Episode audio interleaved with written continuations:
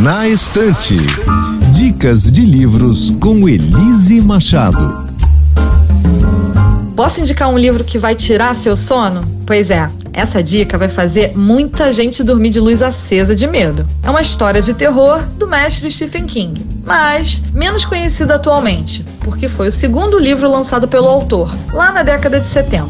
Eu tô falando de Salem, que apesar de não ser novidade, foi relançada nos últimos anos e provoca sustos até hoje. O interessante desse livro, que o próprio King já considerou a sua melhor história, é a temática dele, que eu não posso contar para não dar spoiler, mas eu te garanto que ela é única e ele não usou nada parecido em nenhum outro livro depois disso. Nossa história se passa em uma cidadezinha no Maine, claro, chamada Jerusalém Slot. Essa cidade é vizinha de Derry, que quem já leu ou assistiu It, do mesmo autor, sabe bem qual é. Pois bem, a trama gira em torno de três personagens: um escritor que cresceu na cidade e resolve voltar depois de adulto para encarar seu passado, um garoto curioso e que é maluco por filmes de terror e um forasteiro, um homem misterioso que chega na cidade e que vai morar justo na mansão Masten, que é considerada assombrada pelos moradores locais. As coisas começam a ficar meio sinistras